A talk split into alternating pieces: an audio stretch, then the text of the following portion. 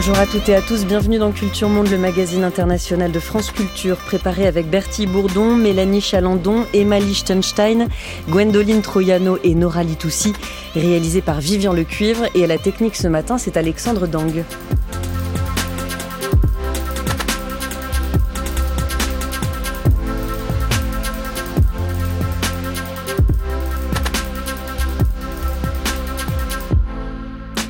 Après les massacres du 7 octobre par le Hamas et la riposte israélienne à Gaza, comment cette nouvelle guerre au Proche-Orient divise le monde?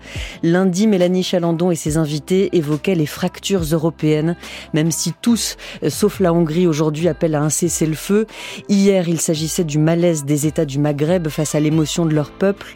Aujourd'hui, l'Amérique latine, la Palestine au cœur et la polémique provoquée il y a deux semaines par les propos de Lula, le président brésilien. Ce qui se passe dans la bande de Gaza n'est pas une guerre, c'est un génocide. Ce qui se passe dans la bande de Gaza avec le peuple palestinien ne s'est produit à aucun autre moment de l'histoire. En fait, cela s'est déjà produit lorsque Hitler a décidé de tuer les Juifs. Quelle est la différence entre l'Ukraine et la Palestine? Je pose la question. N'est-il pas temps d'en finir avec les deux guerres et avec les autres En tant que président de la Colombie, je propose aux Nations Unies d'organiser dès que possible deux conférences de paix, l'une sur l'Ukraine, l'autre sur la Palestine. Je voudrais dire, en tant que président du Chili, que les attaques inacceptables et brutales perpétrées par le Hamas ne justifient en rien la barbarie que l'État d'Israël est en train de commettre à Gaza. Les présidents brésiliens, colombiens et chiliens, trois hommes de gauche mais de culture ou de tradition politique pas complètement identiques, trois positions représentatives néanmoins de ce que euh, l'Amérique latine dit aujourd'hui de la riposte militaire israélienne à Gaza. À part le nouveau président argentin Javier Milei et quelques États d'Amérique centrale, le continent condamne les bombardements qui ont fait plus de 29 000 morts à ce jour, d'après le ministère de la Santé du Hamas, qui en l'absence de journalistes sur place est la seule que l'on puisse aujourd'hui citer. Qu'ils aient rompu leurs liens diplomatiques avec Israël ou rappelé leurs ambassadeurs, les États d'Amérique du Sud s'en tiennent à une ligne, c'était déjà la même avant le 7 octobre, le respect du droit international. Plusieurs d'entre eux ont reconnu l'État palestinien depuis la fin des années 2000. Comment s'est construit ce soutien aux habitants de Gaza et de Cisjordanie? Est-il toujours autant partagé? Quel est le rôle des diasporas dans ces prises de position? Nous en parlons ce matin avec nos deux invités Bonjour Christophe Ventura. Bonjour. Merci d'être avec nous. Vous êtes directeur de recherche à l'IRIS, l'Institut de Relations internationales et stratégiques. Vous avez écrit Désoccidentalisation, repenser l'ordre du monde avec Didier Billon, qui est paru l'année dernière aux éditions Agone, et une géopolitique de l'Amérique latine chez Erol. Nous sommes en direct depuis Mexico où il est 4 heures du matin avec Elodie Brun. Bonjour. Bonjour. Merci beaucoup à vous d'être avec nous en cette heure très matinale pour vous à Mexico. Vous êtes enseignante chercheuse au Centre d'études internationales del Colegio de Mexico. Euh, vous venez de publier un ouvrage collectif que vous avez co-dirigé, Les relations entre l'Amérique du Sud et le Moyen-Orient. Le titre est en anglais. Il a paru euh, chez Routledge, euh, les éditions Routledge. Alors, on a entendu le président brésilien Lula au début de cette émission accusant Israël de se livrer à un génocide. Il a nié hier soir avoir employé le terme d'holocauste euh, contrairement à ce que dit Benjamin Netanyahou à chaque fois qu'il cite euh, ce discours du, président brésilien.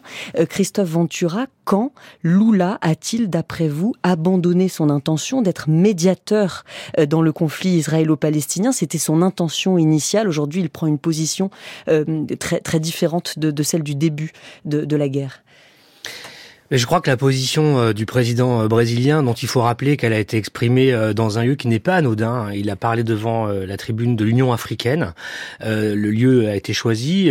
L'Union africaine, évidemment, est concernée par le drame de, de, la guerre entre Israël et le Hamas. C'est là qu'il en parle. Et en fait, ce que fait Lula, c'est que est-ce qu'il cherche à ne plus être médiateur? Je ne sais pas. Mais ce qu'il cherche et ce qu'il semble être en passe de réaliser, c'est d'apparaître un peu comme le porte-voix, le porte-parole de l'essentiel des pays du Sud euh, qui pense ce qu'il a dit. Euh, et euh, même si la question, par exemple, sur le continent africain, produit des atermoiements selon les pays, etc., le rapport à Israël, à la Palestine est un rapport complexe en Afrique comme ailleurs, mais globalement, on peut dire que la plupart des pays du Sud, et ceux d'Amérique latine pour commencer, sont en fait assez d'accord avec ce qu'a dit Lula. Qu'est-ce qu'il a voulu dire fondamentalement? Il y a les mots, leurs provocations, il y a tout ce que ça a produit, il y a le choc émotionnel produit par les mots qu'il a employés, qui ne résonnent pas, mais on y reviendra, de la même manière en Europe que dans le reste du monde, parce que la différence entre l'Europe et le reste du monde, c'est précisément l'Holocauste, c'est précisément la Shoah, et c'est quelque chose qui n'est pas, euh, disons, vécu de la même manière selon là où on est dans le monde, qui n'est pas lu euh, de, la, même pas lu de la même manière, et, qui, et c'est là où je voulais en venir. La position de Lula sur le fond, c'est la position euh, de dirigeants qui considèrent que le conflit israélo-palestinien est d'abord et avant toute chose, et même l'incarnation, j'ai envie de dire définitive, d'un conflit de colonisation d'une guerre de colonisation. C'est ça euh, que pense Lula de ce qui se passe à Gaza euh, actuellement, et c'est en fait euh, en se positionnant un petit peu comme le porte-voix de tous ceux qui pensent ça. Et aujourd'hui, ils sont la majorité si on extrait l'Europe et l'Amérique du Nord. Alors, en effet, ces propos n'étaient pas, c'est-il justifié à plusieurs reprises, de nier l'horreur du génocide, de l'Holocauste, terme qu'il n'a pas employé, bien sûr, comme, comme crime ultime de la Seconde Guerre mondiale, mais dire aujourd'hui appelé euh, le gouvernement israélien à, euh, modérer sa réponse. Toutes les résolutions qui avaient été euh, présentées par le Brésil quand il était encore président du Conseil de sécurité de l'ONU, donc jusqu'au 31 octobre, ont été rejetées par, les États-Unis. C'est toujours les États-Unis qui, ce sont les États-Unis qui ont opposé leur veto à la résolution du 18 octobre.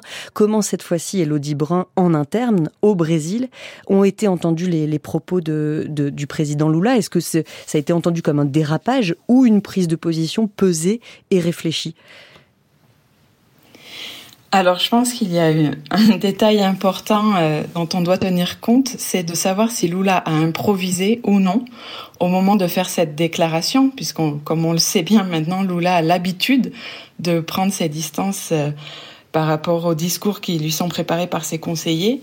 Et je pense qu'en termes d'objectifs et de préméditation, ça, ça compte pour savoir euh, quels étaient euh, les effets euh, que pouvait attendre le gouvernement brésilien avec une telle déclaration, tant au niveau international qu'au niveau national. En interne, il y a un débat très vif depuis maintenant plusieurs jours sur la pertinence ou non de cette déclaration, d'autant plus qu'on est au Brésil euh, en fait dans un contexte électoral euh, proche, puisque cette année auront lieu les élections municipales et que ces élections sont en train de, prendre en partie une tournure d'opposition entre Lula et Bolsonaro, notamment euh, autour de Sao Paulo. Avec la grande manifestation de dimanche, d'ailleurs, dimanche, ce dimanche encore, une manifestation des soutiens à Bolsonaro qui, euh, disent aujourd'hui les grands titres de la presse brésilienne, a viré, entre guillemets, en, en manifestation pro-israélienne. Alors, euh, j'irai peut-être pas jusque-là quand même, mais en effet, on a pu voir. Euh, mm. oui, oui, on a pu voir euh, la multiplication de, drapeaux israéliens lors de cette manifestation, et je pense que c'est le reflet, les titres de presse que vous mentionnez, d'une polarisation interne qui est, qui est très forte au Brésil, et ce qui est ce qui est assez nouveau, c'est comment le conflit israélo-palestinien est en train de devenir un nouveau sujet qui alimente cette polarisation interne avec d'un côté des groupes d'extrême droite qui profitent de l'occasion pour critiquer Lula, se rassembler, euh, questionner la politique étrangère brésilienne actuelle euh, à l'égard d'Israël, on pourra y revenir, et d'un autre côté aussi euh, les, certains groupes de la gauche radicale qui s'alignent derrière le président pour, euh, pour le soutenir. Et euh, certains disent qu'un effet peut-être non attendu de cette déclaration, c'est justement cette mobilisation euh, du camp de la gauche dans le cadre des élections à venir, et notamment à Sao Paulo, où un candidat qui n'est pas membre du Parti des travailleurs, Guilherme Boulos, va représenter la gauche et a été qualifié par le candidat d'opposition d'ami du Hamas, par exemple. Donc ça, c'est, je pense, une, une bonne illustration de comment le conflit israélo-palestinien est utilisé politiquement en interne dans le cadre des élections locales. Alors il faut préciser que le président Lula a d'emblée, dès le 7 octobre ou les jours suivants, euh, qualifié de terroristes les attaques du Hamas. Il a plaidé pour la libération des otages, dont des otages brésiliens d'ailleurs, parce que les, les attaques mhm. du Hamas ont fait plusieurs victimes brésiliennes, trois morts et, sans doute plusieurs otages, Christophe euh, Ventura. Par ailleurs, le Brésil compte la deuxième plus grande communauté juive d'Amérique latine, 120 000 personnes. Euh, comment ces représentants ont réagi aux, propos de, Lula? Bah là aussi, il y a eu euh, plusieurs sensibilités. Il a été critiqué par certaines associations, disons, de la communauté juive latino-américaine. D'autres l'ont soutenu. Mais là aussi, le, clivage, en fait, derrière, il, se joue toujours entre un clivage droite-gauche quelque part. vous avez des associations qui sont plutôt proches de la gauche qui l'ont soutenu parce qu'encore une fois, cette grille d'analyse qu'on pourrait qualifier de anti-impérialiste pour aller un peu vite, et puis une autre grille d'analyse qui est l'alliance occidentaliste, en fait, qui est plutôt à droite ou à l'extrême droite. Je rajouterais dans le cas du Brésil, bien sûr, euh, le lien très fort entre les églises évangéliques euh, et euh, Israël, puisque du point de vue de la théologie euh, évangélique, euh, comme vous savez, euh, il faut que tous les Juifs reprennent la terre d'Israël pour reconstruire le, temple de Jérusalem et Jésus viendra de nouveau sur terre, etc. Donc il y, a un lien très fort entre les droites chrétiennes, comme on dit, et puis là, le soutien à, Israël. Donc tout ça, c'est ces clivages-là qui traversent, si vous voulez, cette question. Mais je voulais juste dire, par rapport à, aux propos, c'est vrai que les propos qui ont marqué la presse sur la comparaison génocide, Hitler, etc. C'est probablement improvisé, je crois. J'ai pas de secret, mais je pense que c'est plutôt improvisé. Mais sa vraie déclaration, c'était de dire être humaniste au XXIe siècle, ça veut dire condamner les massacres perpétrés par le Hamas, qui sont injustifiables, il faut les condamner.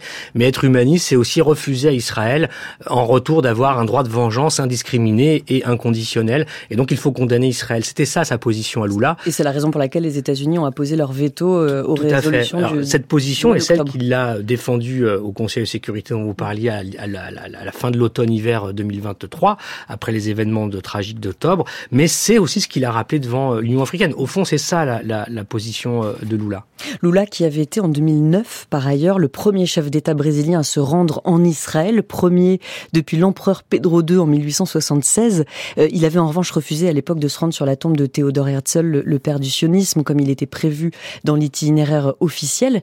cette fois, Elodie Brun, les, les autorités israéliennes ont convoqué l'ambassadeur brésilien à Tel Aviv. Euh, qui Lula avait-il placé à ce poste quand il a été élu? Parce que ce poste a, longtemps aussi fait l'objet de grandes euh, tractations politiques.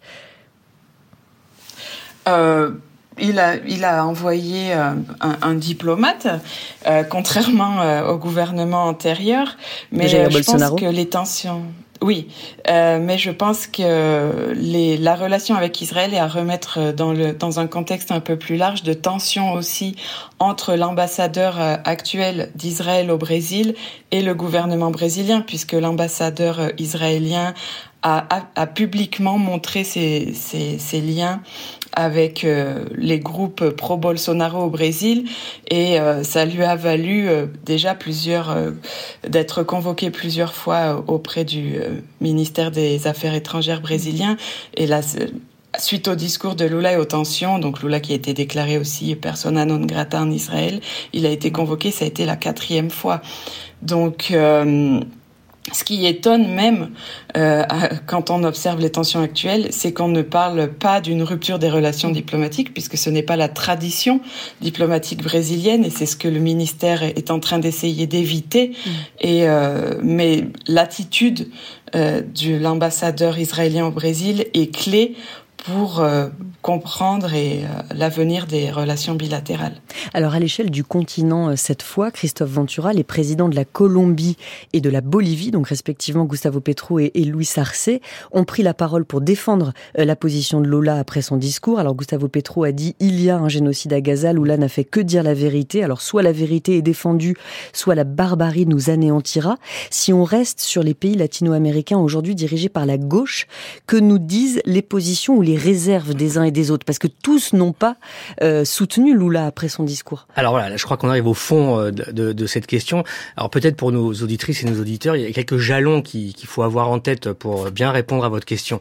D'abord, rappeler qu'à part Cuba, tous les pays d'Amérique latine ont reconnu le partage de 1947. C'est pas le cas de Cuba, même si Cuba a reconnu l'État d'Israël euh, ayant manifesté son désaccord sur le plan de partage, justement au nom d'une guerre coloniale et de la dépossession des territoires palestiniens. Les Cubains sont les seuls depuis toujours, même avant euh, Fidel Castro, à avoir tenu une position euh, qui est, qui est celle-là. C'est les seuls. Mais les autres ont soutenu et il faut dire qu'ils étaient quand même très nombreux euh, à l'ONU. Enfin, à l'époque, l'ONU était beaucoup plus... Et les votes latino-américains sont importants à l'ONU parce que c'est un, gros paquet de votes, si j'ose dire, euh, avec euh, les 33 pays latino-américains, etc. Il y avait quand même des pays qui s'étaient abstenus. Argentine, Chili, Salvador, tout Honduras. À fait. Voilà. Mm. Mais aucun n'avait voté contre. Ça, c'est le premier jalon. Le deuxième, c'est évidemment l'adhésion totale des pays latino-américains dans ce contexte-là aux résolutions 1967 parce qu'elles sont toujours très présentes. C'est le cœur de, des débats sur l'éventuelle solution politique.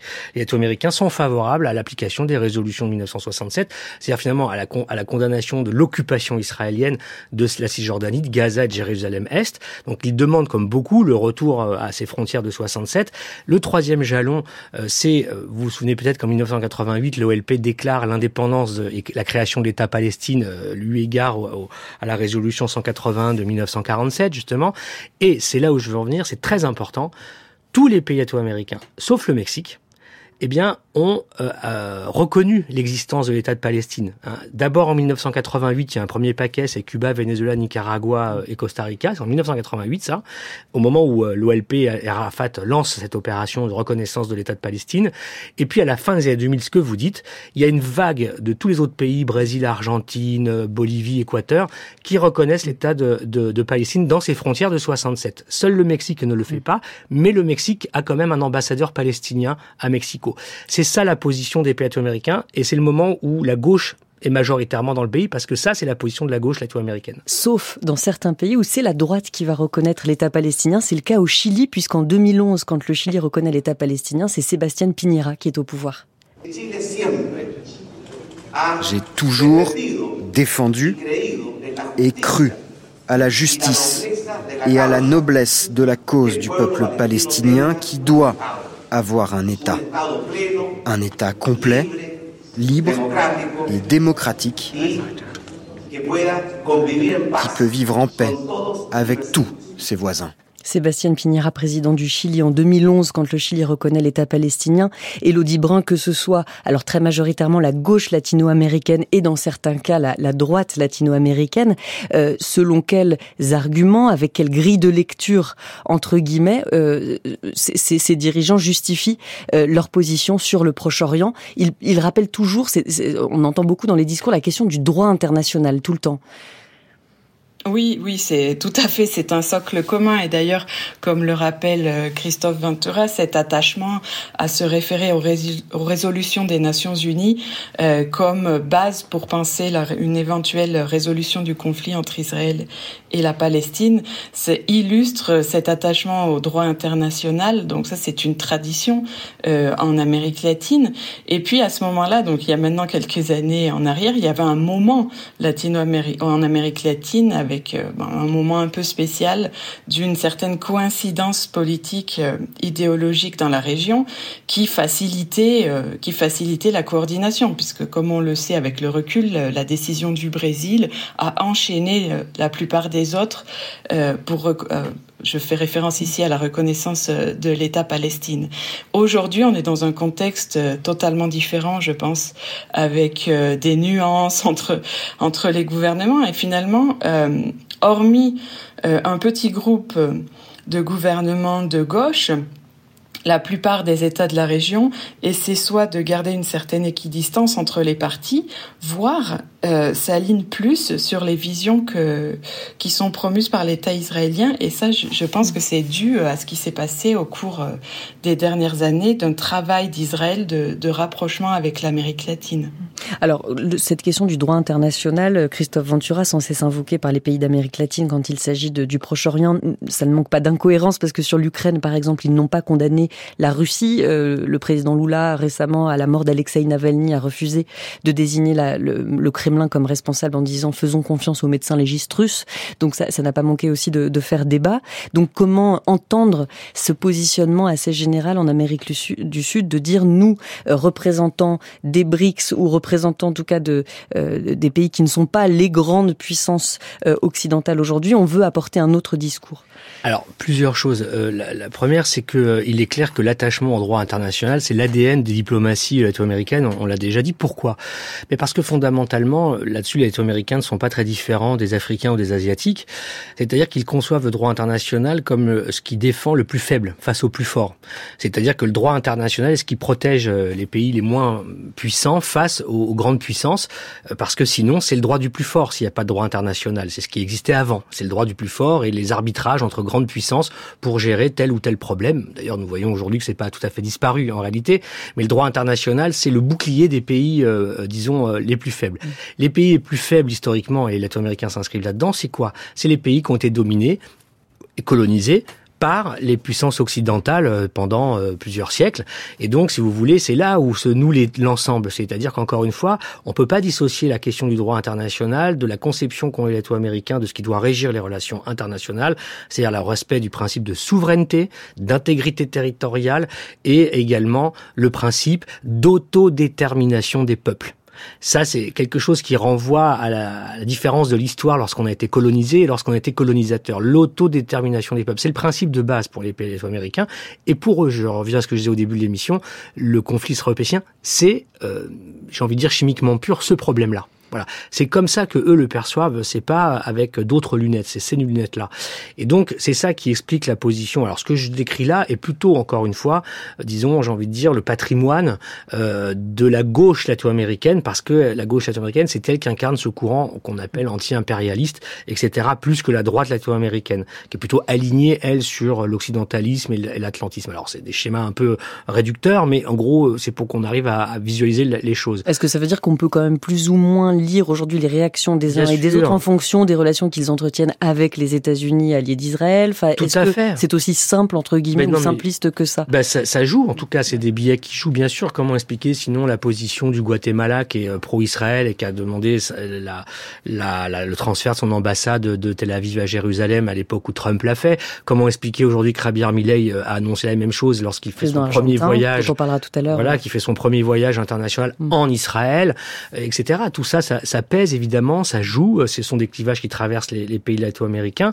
Et puis aussi, ce que vous avez dit à un moment pèse aussi, c'est-à-dire le fait qu'en Amérique latine, vous avez des communautés juives conséquentes, importantes, notamment, vous avez parlé du Brésil comme deuxième, et la première, c'est l'Argentine. Communauté palestinienne, vous voulez dire Non, non, israélienne. Oui, juive. Euh, oui, pardon, juive euh, en, en, Argentine. C'est 400 000 juifs qui vivent en Argentine. C'est la première communauté latino-américaine, euh, et c'est de la trop, la quatrième mondiale, je crois, en Argentine. Mais à d'autre côté, pas très loin de l'Argentine, le voisin chilien, lui, a la communauté palestinienne la plus importante mm. du monde en dehors du Proche-Orient. Il y a 300-400 000 Palestiniens ou d'origine palestinienne, souvent des chrétiens du point de vue religieux. Il y a à peu près, on ne sait pas, on imagine, on pense environ un million peut-être de Palestiniens dans toute l'Amérique latine. Ça, ça pèse bien sûr sur les positions euh, intérieures et les nuances qu'il peut y avoir entre tel ou tel pays latino-américain. Mais là, on voit un peu quand même les cadres sont assez stabilisés. Comment expliquer, Lodi Brun, cette forte importance numérique d'une diaspora palestinienne dans plusieurs pays d'Amérique latine, à commencer par le Chili? Oui, avant, j'aimerais savoir si je peux revenir sur deux, trois points qui ont été abordés. Rapidement, par rapport à la guerre. Merci. la, euh, par rapport à la guerre en Ukraine, il y a tout de même aussi des, des, des réactions différenciées dans la région. J'aimerais souligner celle du Chili, où le président Boris a fortement critiqué la Russie. Ça lui a valu des tensions avec ses homologues, certains de ses homologues de gauche dans la région. Hmm. Et sur le droit international, euh, c'est en effet un effet bouclier, mais aussi euh, le fait que l'Amérique latine a fortement participé à l'élaboration de ce droit international et l'a influencé du fait de ses indépendances précoces et donc de sa participation au plus, au plupart, à la plupart des grandes conférences qui ont eu lieu au moment de l'élaboration des principales normes euh, du droit international tel que nous le connaissons aujourd'hui. Par rapport à la relation euh, avec euh, les États-Unis, moi j'aimerais aussi souligner, pour compléter ce qu'a dit Christophe Ventura, qu'il y a l'influence des relations directes avec Israël. Il y a ce qu'on a mentionné auprès d'une certaine droite euh, très religieuse, cette, ce symbole d'Israël euh, dans le cadre de leurs croyances, mais aussi les liens qui ont été euh, forgés dans le domaine économique, ça reste relatif, mais il y a des niches, et surtout dans le domaine de la sécurité où Israël euh, a développé des relations avec de nombreux gouvernements de la, dans la région qui, comme on le sait, font face à de très graves problèmes sécuritaires. Par exemple, Israël vient de suspendre les livraisons de matériel militaire à la Colombie pour la punir d'avoir refusé de condamner l'attaque du Hamas. Donc on a appris mhm. pour certains, en tout cas euh, moi, qu'Israël versait une aide militaire à la Colombie jusque-là et qu'elle est même très importante cette aide militaire et qu'elle a, euh, par exemple, contribué à former les guérillas anti-FARC qui par ailleurs se sont rendus coupables d'exécutions extrajudiciaires. Oui, c'est le cas dans d'autres pays. Au Mexique, actuellement, on a, il y a un, débat en interne sur l'usage du programme informatique Pégase. Je ne sais pas trop comment on le dit en français, Pegasus. Pegasus, c'est ça. Euh, qui, mm. euh, qui, qui, qui, est utilisé pour euh, notamment mettre sur écoute des journalistes critiques de la part des militaires mexicains. Et on peut développer les exemples comme ça aussi avec, avec le Brésil. Enfin, donc ça, c'est aussi, je pense, un élément qui compte aujourd'hui pour comprendre la prudence ou le fait que plusieurs gouvernements de la région, même s'ils votent les résolutions à l'Assemblée générale des Nations unies, évitent de critiquer directement Israël. Christophe Ventura oui, non, bah c'est pour abonder dans le même sens qu'Elodie Brun. C'est vrai que c'est très important. Juste peut-être sur euh, l'Ukraine, rappeler que la position des pays américains, c'est qu'ils ont condamné la Russie en fait hein, pour l'agression. Euh, ils ont signé toutes les, les comment les, résolutions. Par contre, ils n'appliquent pas de sanctions contre Moscou. Ils ont des relations bilatérales que vous avez décrites euh, plutôt amicales avec le gouvernement russe. C'est la première chose. La deuxième, Elodie Brun a parfaitement raison. Israël a souvent joué le rôle un peu de comment dirais-je, un peu de supplétif des États-Unis lorsque les États-Unis se sont un petit peu retirés sur la fin tardive de la guerre froide de l'armement direct des des, contre-guérillas. Par exemple, l'épisode connu, c'est la Colombie, on vient d'en parler, je m'y attarde pas, mais il y a le Nicaragua aussi, hein, où euh, les Israéliens euh, ont euh, remplacé un peu les Américains pour avec instructeurs militaires, conseillers, formation, vente d'armes, etc. Donc l'existence d'Israël, elle est d'abord sur le plan technologique et sécuritaire et militaire en Amérique latine, et c'est là l'embrouille entre Petro et Israël aujourd'hui, elle est là-dessus. Par exemple, quand là ont été il y a quelques semaines arrêtés à San Paolo au Brésil des, suspects brésiliens interpellés, soupçonnés d'être membres du Hezbollah et, de préparer des attentats terroristes. Est-ce que, euh, d'après vous, Elodie Brun, le Mossad, les services secrets israéliens, ont contribué à ces arrestations? Est-ce qu'ils sont également toujours très présents au Brésil, comme ils l'ont été par ailleurs ces services secrets après la Seconde Guerre mondiale, quand il s'est agi euh, de, de, traquer euh, d'anciens nazis? Alors, à quelques exceptions près, les autorités brésiliennes ont souvent été coopérantes, sauf le, procureur général brésilien Enrique Arrojo, je sais pas comment on dit, qui, qui était le père du ministre des Affaires étrangères de Jair Bolsonaro et qui s'était opposé à l'extradition euh, de l'ancien sous-commandant du camp d'extermination de Sobibor euh, en Pologne, Gustav Wagner. À part ça, il y a quand même eu beaucoup de liens entre les services de renseignement israéliens et les autorités brésiliennes. Est-ce que c'est encore le cas aujourd'hui?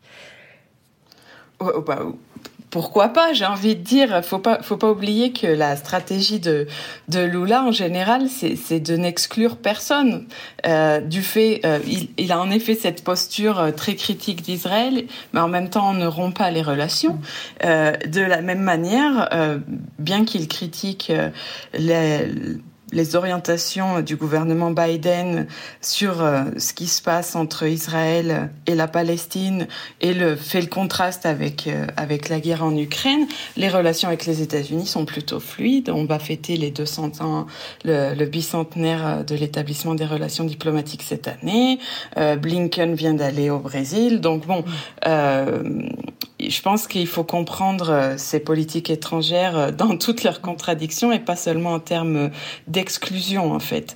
Donc ça ne m'étonnerait pas puisque euh, si certains membres euh, euh, du Hamas, c'est une question très compliquée au Brésil, cette présence avérée de membres du Hamas, puisque ou du, Hezbollah, du Hezbollah, pardon, du Hezbollah, Libanais. puisque le Hezbollah est aussi considéré comme un parti politique et pas seulement comme une organisation terroriste. Donc parfois les frontières sont un peu floues pour définir si quelqu'un est un membre euh, du Hezbollah de quelle rame en particulier. Mais euh, le Brésil peut aussi s'appuyer sur une récente loi antiterroriste euh, que d'ailleurs le gouvernement brésilien actuel veut essayer d'amender. Donc euh, voilà, par rapport à, au fait que vous mentionnez au début, moi, j'ai pas eu confirmation de, l'information pour le moment. Voilà, je, je, je précise qu'on dit souvent euh, qu'il y a au Brésil, alors à la fois une très forte communauté libanaise dans la zone de la triple frontière entre le Paraguay, le Brésil et l'Argentine, euh, et que certains de ces Libanais sont affiliés au Hezbollah. Euh, et la, justice américaine disait en 2003, ça commence à vraiment à remonter, les rapports de, la justice américaine, c'était en 2003, que le Brésil était une base arrière du Hezbollah. Christophe Ventura, qu'est-ce qu'on en sait aujourd'hui? Crois pas que d'autres rapports soient venus étayer ces faits-là. Néanmoins, on peut se poser la question. Mmh. Qu'est-ce que qu'est-ce qu'on sait pour sûr à chaque fois que sont interpellés euh, des, des, des, Brésiliens là comme euh, comme en novembre à, à San Paolo, il y a des auditions qui sont consultables. Enfin, qu'est-ce qu'on peut aujourd'hui établir de lien entre le Hezbollah libanais et, euh, et le Brésil? Moi, je reste prudent parce que justement, je crois qu'on peut pas établir de lien euh, vraiment euh, comme ça factuel. Et alors, il est clair que ça, c'est un peu le discours que vous avez dit depuis depuis une vingtaine d'années. effectivement, il y a ce discours de la part du département de la justice et du département américain sur la présence d'infiltrés du Hezbollah, etc. à la triple frontière, ce que vous avez évoqué. Ça fait l'objet de souvent d'enquêtes ou de d'articles dans la presse. ça, oui, mais je veux dire, il n'y a jamais eu d'études à ma connaissance ou de choses qui ont avéré, qui, qui, ont avéré euh, cette situation. Alors, ce qui est difficile, euh, bien sûr, c'est que euh, parce que la thèse, grosso modo, c'est qu'après la, la, seconde guerre du Liban en 2006 euh, et un peu avant l'opération Plomb durci de 2009, qui renvoie à ce qu'on disait avant sur la reconnaissance de l'État palestinien, c'était le contexte, on a oublié de le dire tout à l'heure. Hein, c'était Plomb durci, bien sûr. 2009, mais, ouais, voilà. militaire. mais je, la, en 2006, la thèse, c'est de dire qu'après la victoire d'Israël, etc., bah en fait, le Hezbollah avait envoyé des gens un peu partout pour retrouver des financements en fait pour le mouvement et que là il y a un lien qui opérerait entre euh, le Hezbollah, le narcotrafic pour financer finalement la reconstruction et le renforcement et le développement et la consolidation des capacités euh, du, du, Hezbollah. Alors c'est ça un peu la thèse, mais ça c'est la thèse des instituts des, des, des, agences américaines. Euh, euh, bon, il faut la dire, mais y a, franchement il n'y a jamais eu rien qui a prouvé tout ça. Après la difficulté c'est que bien sûr il y a des mobilités, euh, il y a une présence, des coopérations importantes entre l'Iran et l'Amérique latine. Ils ont de très bonnes relations dans le pétrole, donc que sais-je, tout un tas de choses.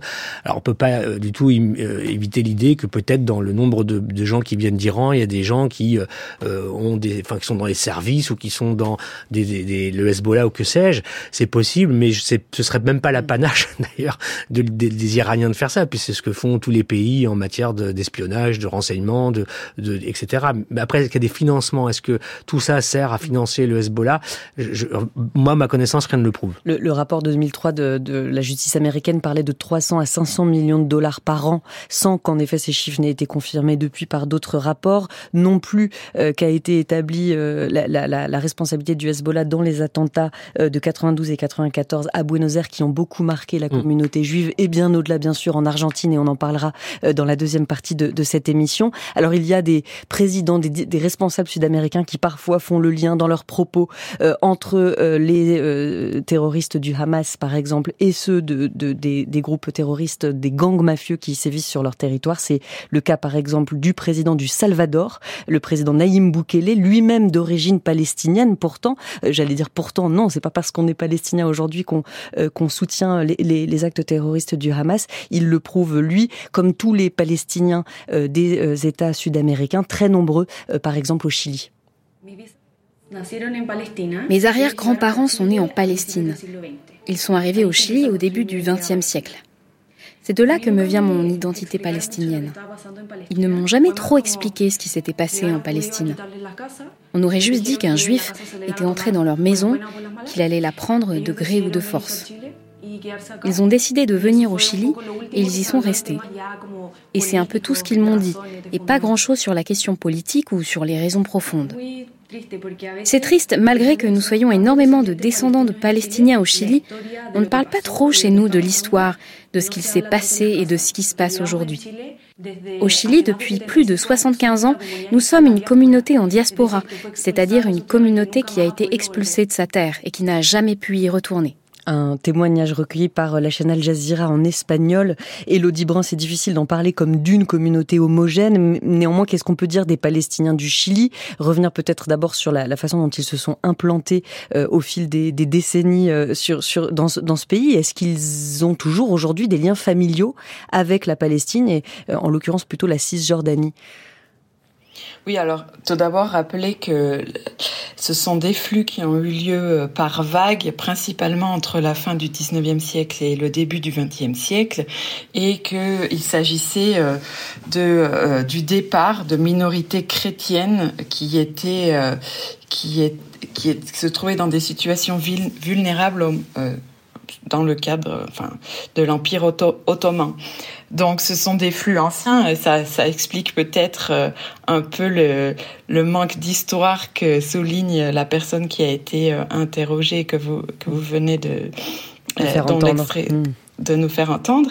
Mais c'est une communauté qui s'est qui s'est bien implantée via les activités commerciales et qui aujourd'hui euh, a des liens avec le monde politique tant à gauche qu'à droite en fait. Euh, vous pouvez trouver euh, des, euh, des descendants de Palestiniens qui ont collaboré à l'époque de la dictature, tout comme des descendants palestiniens qui sont membres du Parti communiste chilien.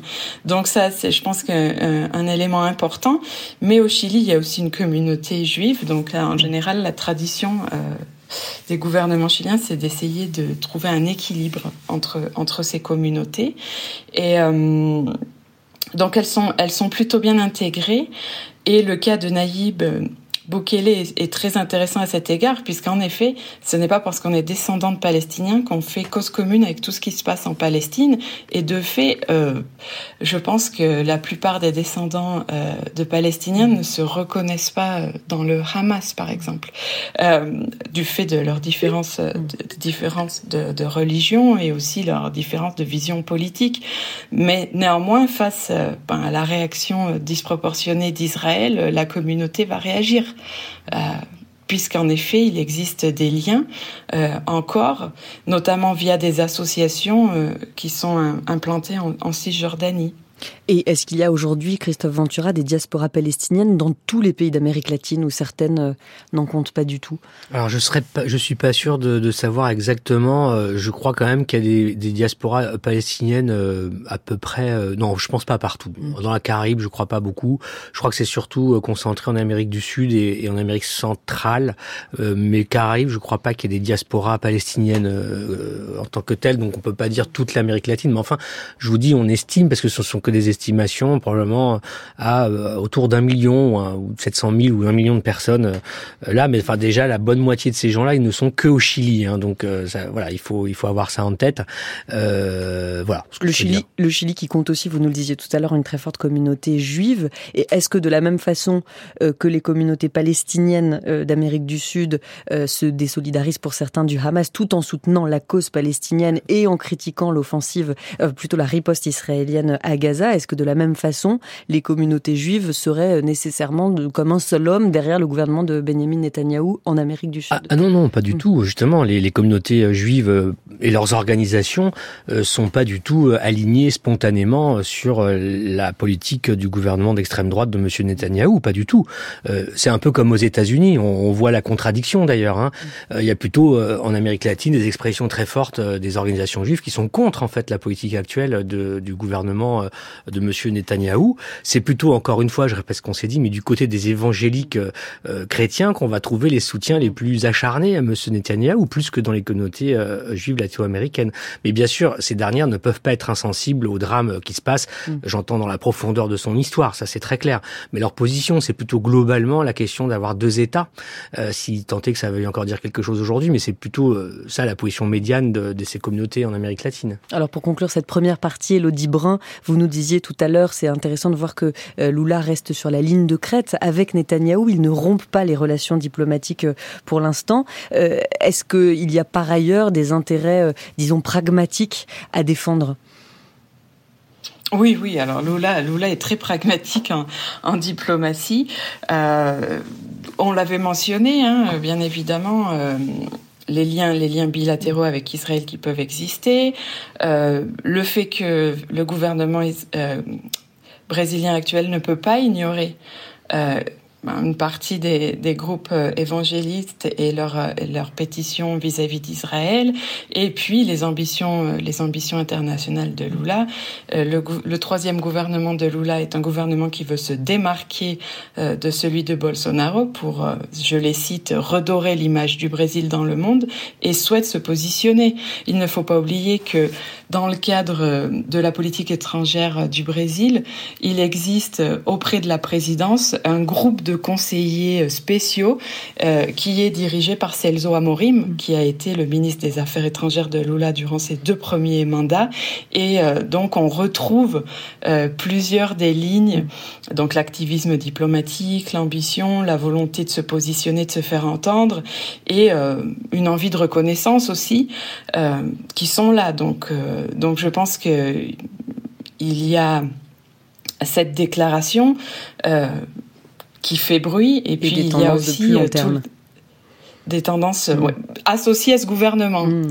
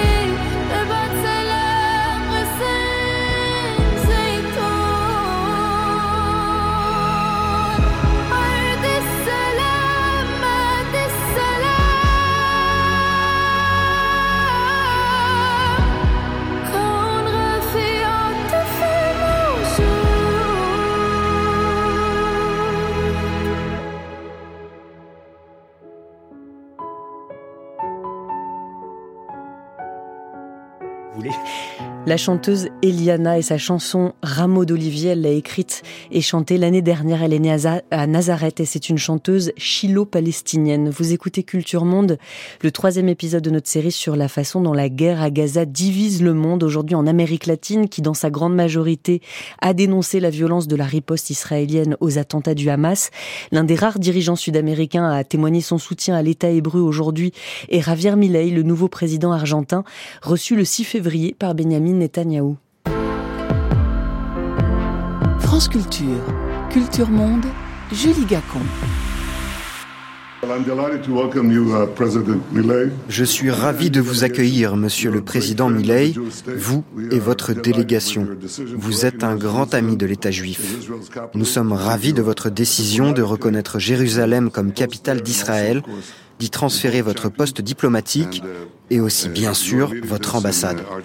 Nous partageons le même désir de prospérité, de sécurité et de paix. Nous apprécions la coopération que nous menons dans le domaine de la sécurité et de la diplomatie, ainsi que le soutien indéfectible que vous apportez à Israël sous de nombreuses formes. Nous l'apprécions profondément. Bienvenue à Jérusalem. Bienvenue, mon ami. Mais Benjamin Netanyahou accueillant Javier Milei, à peine arrivé sur le tarmac, le président argentin avait annoncé au ministre israélien des Affaires étrangères son intention de déplacer l'ambassade argentine à Jérusalem, comme avant lui Donald Trump ou encore le Guatemala et le Kosovo. Javier Milei rompt à la fois avec ses homologues sud-américains, mais aussi avec son prédécesseur Alberto Fernandez. Bonjour Sébastien Tankstorper. Bonjour. Merci beaucoup d'être avec nous. Vous êtes directeur de recherche au CNRS, membre du CESOR, le Centre d'études en sciences sociales du religieux de l'EHESS. D'abord, peut-être en quelques mots, quel était l'objet de la visite de Javier Milei en Israël le 6 février? Surtout, comment a-t-il été euh, reçu? Euh, bah, écoutez, il a, il a été l'objet était de, de, de consolider les, les, liens avec euh, avec l'État d'Israël et il a été, euh, enfin comme comme le, la vignette que vous avez euh, passée, il a été très bien reçu en ami et dans la manière notamment dont il a rompu avec avec le précédent la précédente présidence. D'Alberto Fernandez. Et, voilà. Surtout, il a été acclamé dans, dans les rues. La presse israélienne a raconté la façon dont il s'est collé les bras étendus contre le mur des lamentations, à pleurer à, à chaudes larmes. Est-ce que lui fait le lien, lui, Raver Milei, entre l'amitié dont il veut témoigner envers les, les dirigeants politiques actuels d'Israël et son propre lien au judaïsme, qui sont deux choses différentes? Est-ce qu'il a été question de son éventuelle conversion au cours de cette visite en Israël?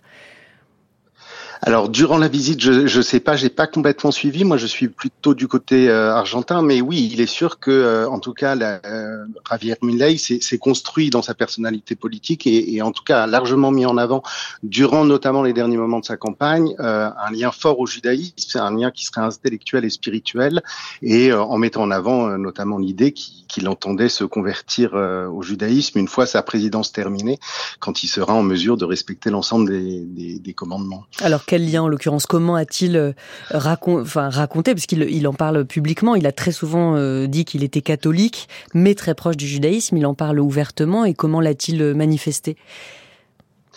Alors, en, se mettant en scène, alors de, plusieurs manières en fait, hein, en se mettant d'abord en, racontant, en se mettant en scène, notamment dès qu'il a été élu, il est allé demander la bénédiction du, rabbin. Alors là, son, nom m'échappe là dans le de Pinto, hein, de, de, la, de la communauté Lubavitch, et aussi en mettant en avant ses liens avec le, le, le rabbin de la communauté Asilba de, de, de Buenos Aires, qui serait son maître à penser et et donc, il, aime à raconter qu'en fait, après cette première rencontre qu'il a eue avec ce rabbin, il y a un ou deux ans, hein, si mes souvenirs sont bons, euh, ce dernier lui aurait dit qu'il était appelé à, une mission euh, de, transformation, une mission politique importante, quasi messianique en fait. Alors, il a aussi dit dans un entretien à El País qu'il ne pourrait pas se convertir au judaïsme tant qu'il serait président, notamment parce qu'il ne pouvait pas se permettre de se déconnecter du pays pour, pour le Shabbat. Comment expliquer par ailleurs que jusqu'à une période récente, Javier Milei refusait en revanche de commémorer les deux attentats de 92 et 94 à Buenos Aires contre l'ambassade israélienne et contre l'association mutuelle israélite argentine, euh, attentats sur lesquels vous avez particulièrement travaillé? Oui, alors je ne sais pas s'il refusait d'y commémorer puisqu'il l'a été hein, aux dernières commémorations. Ce qui s'est raconté dans la presse, c'est que, alors moi j'avais pas pu y aller aux, aux dernières, donc j'étais pas sur place, mais euh, ce qui a été dit dans la presse, c'est qu'il aurait été très mal accueilli par une partie de la mmh. de la foule. Par ailleurs, effectivement, il a été dans un, dans un premier temps, il avait refusé de, de voter pour transformer le, jour du 10 juillet 1984, euh, du 18 juillet, hein, date de la de l'attentat contre contre l'Amia. Il avait refusé d'en faire un jour de deuil national. Il s'est rétracté après. En tout cas, euh, voilà. Après, il a fini par euh, par enfin par, par, approuver en fait la décision. Et aujourd'hui, comment réagit la communauté juive en Argentine? Est-ce qu'on peut parler d'une communauté juive en Argentine face aux attentats terroristes du Hamas du 7 octobre à la riposte israélienne? Est-ce qu'elle parle ou ces institutions d'une seule voix aujourd'hui? Non, alors en fait, il y a, deux positions et qui, résultent aussi du fait que la, la, c'est un petit peu difficile de parler de la communauté juive, mais enfin les différents juifs d'Argentine euh, sont très fortement polarisés aujourd'hui euh, selon le, les, références politiques euh, de Argentine, hein, entre eux, grosso modo, pour faire très vite, péroniste et euh, et macriste hein, plutôt plutôt que d'ailleurs euh, partisan Donc, gauche de droite.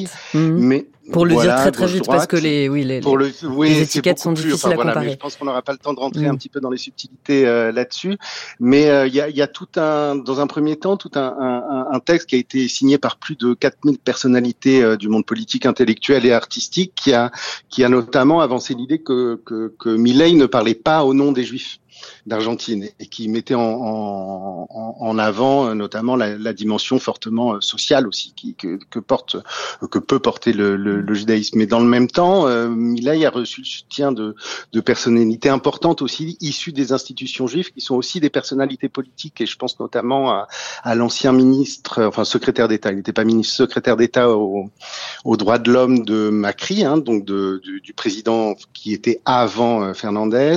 Euh, et qui, qui a apporté son soutien à, à, à Milley dans l'entre-deux tours, notamment parce que pour ses prises de position vis-à-vis de l'attentat, enfin surtout en refus d'apporter son soutien aux péronistes, en fait par refus du péronisme, mais aussi par rapport aux positions que, que Milley a pris par rapport à Israël.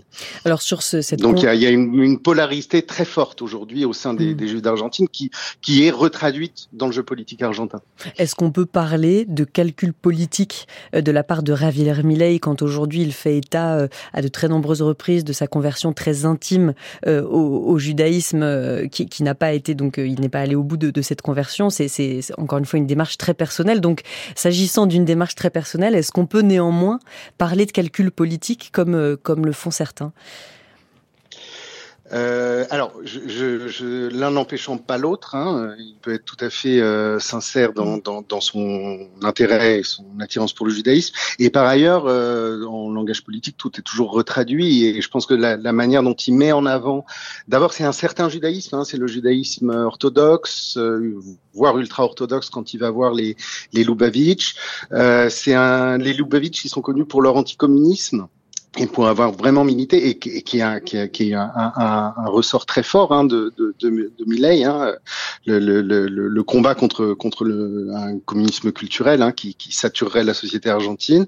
Et euh, donc voilà. Et par ailleurs, je pense qu'il y a beaucoup de, de, de références d'un judaïsme pré-exilique qui construit un petit peu une image messianique en fait de son de sa présidence. Et je pense que de ce point de vue-là, il, il, mobilise beaucoup et, et, et, ça lui sert à construire une image à la fois euh, un peu messianique et un peu iconoclaste aussi, il faut le dire, et il joue beaucoup sur ce type de ressort. Hein. Un, un, peu messianique, 15% des Argentins aujourd'hui se déclarent évangéliques. Est-ce qu'on peut dire qu'ils pèsent dans l'électorat dans euh, oui, sans doute plus que les juifs, hein, parce que il y a 300 000 juifs, hein, plutôt 300 000 que 400 000 hein, juifs en, en, en Argentine aujourd'hui. Donc évidemment, ça pèse politiquement, ça pèse euh, en tout cas en termes de, nombre de votes, pas beaucoup. Sans doute les évangéliques, oui, ça parle, ça parle aux évangéliques. Ce que je voulais souligner en fait aussi, c'est avant de peut-être d'en terminer, c'est que c'est que ce soutien à Israël et, ça vaut en Argentine, mais ça vaut aussi parce que vous en, vous en avez parlé en Europe et les soutiens des, des pays d'extrême droite. Il n'est pas dénué non plus de, de, mobilisation de vieux, enfin de, en tout cas d'accord avec la vieille droite antisémite et notamment en Argentine. Hein, il sa, sa vice-présidente euh, Victoria, Victoria, je crois, euh, Villarruel, elle a, euh, elle, elle, elle, milite, c'est une ancienne fille de militaire durant la dictature et elle milite euh, pour la réhabilitation de la mémoire de la dictature qui a été euh, assez notoirement antisémite pendant ce temps-là. Et puis il a aussi, voilà, nommé des personnalités. Mmh euh, marqué, en tout cas dont le passé euh, de militants néo-nazis était, était avéré. Hein. Donc, euh, donc voilà, tout, tout ça n'est pas dénué d'ambiguïté dans, mm. dans, dans, dans, le soutien que les droites, euh, et les, voire l'extrême droite, peut, peut apporter à Israël. Beaucoup d'ambiguïté en effet, puisqu'une droite ou une extrême droite, euh, pour une part très proche d'Israël, pour une grande part aussi traversée d'antisémitisme. En deux mots, Christophe Ventura, euh, c'est en effet l'antisémitisme existe en, en Amérique du Sud, les actes revendiqués comme tels alors, il existe, mais il est très très minoritaire. Moi, je crois que sur euh, Milley, euh, l'axe principal, c'est de réinscrire l'Argentine dans une alliance euh, pro-occidentale, de défense de l'Occident dans une grille de lecture choc des civilisations contre le communisme culturel, le monde musulman, etc. C'est ça d'abord le premier truc. Et le deuxième, ça boucle avec l'intro, c'est que ce que vient de faire Lula, ce que vous disiez, c'est de répondre à Milley indirectement. C'est-à-dire, Milley devient le meilleur ami de Monsieur Netanyahou en Amérique latine. Lula devient l'adversaire politique sur le plan mondial de C'est ça euh, aussi ce qu'a gagné ou ce que veut gagner Lula dans sa démarche. Merci à vous trois d'avoir été avec nous. Sébastien Tankstorper, directeur de recherche au CNRS, membre du Césor euh, de l'EHESS. Merci Christophe Ventura, directeur de recherche à l'IRIS. Je rappelle le titre de vos derniers ouvrages, Désoccidentalisation, repenser l'ordre du monde, euh, coécrit avec Didier Billon chez Agone et une géopolitique de l'Amérique latine chez Erol. Et je remercie beaucoup Elodie Brun qui était à Mexico où il est maintenant bientôt 5 heures du matin, enseignante chercheuse au Centre d'études internationales del Colegio de Mexico. Merci beaucoup d'avoir été avec nous. C'est l'heure de la revue de presse internationale.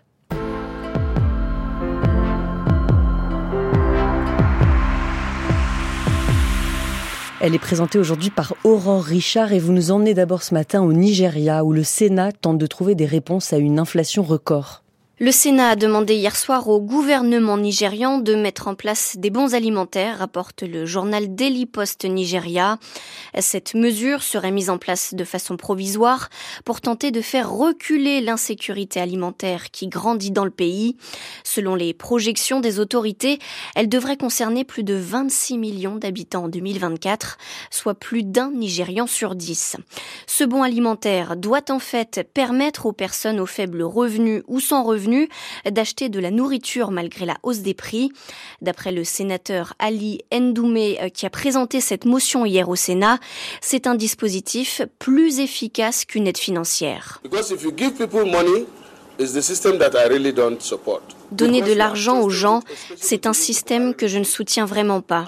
Nous y avons goûté, en particulier sous le régime de l'ancien président Muhammadu Buhari, et il a donné lieu à une corruption massive. S'il s'agit d'un bon alimentaire, il vous est normalement donné soit pour acheter du gari, soit pour acheter du riz ou un autre produit alimentaire. Vous vous rendez dans les points prévus à cet effet, vous présentez votre bon alimentaire et en échange, vous recevez de la nourriture. De cette façon, il y aurait une sorte de contrôle et cela garantirait que cet argent serve bien aux personnes dans le besoin. Globalement, les prix des denrées alimentaires ont grimpé de 35% en un an.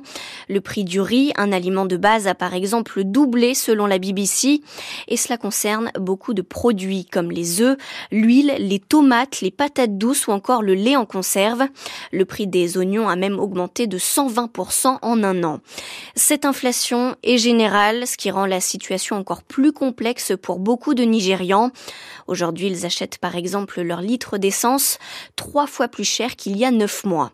L'inflation frôle désormais les 30%, la valeur de la monnaie nigériane a chuté très lourdement et face à cela, le gouvernement a tenté d'apporter des réponses avec la création notamment d'un conseil chargé de réguler les prix des denrées alimentaires.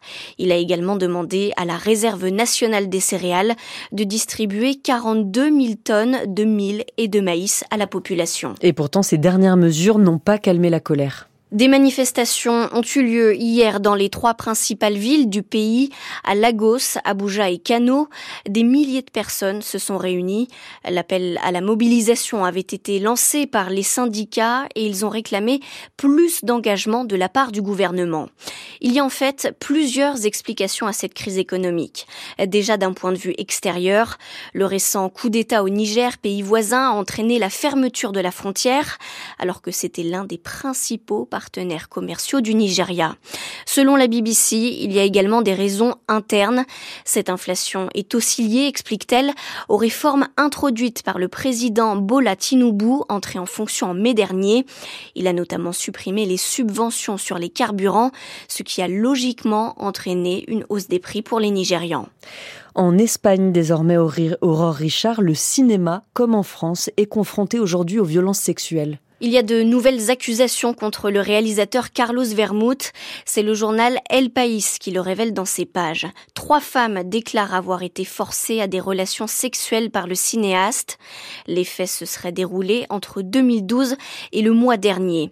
L'une d'entre elles explique au quotidien avoir été agressée devant sa porte. J'ai eu des vertiges et j'ai vomi pendant l'acte, confie-t-elle. Une autre victime présumée déclare aussi avoir été frappée et ces trois femmes ont souhaité garder l'anonymat. Aucune d'elles n'a pour l'instant porté plainte.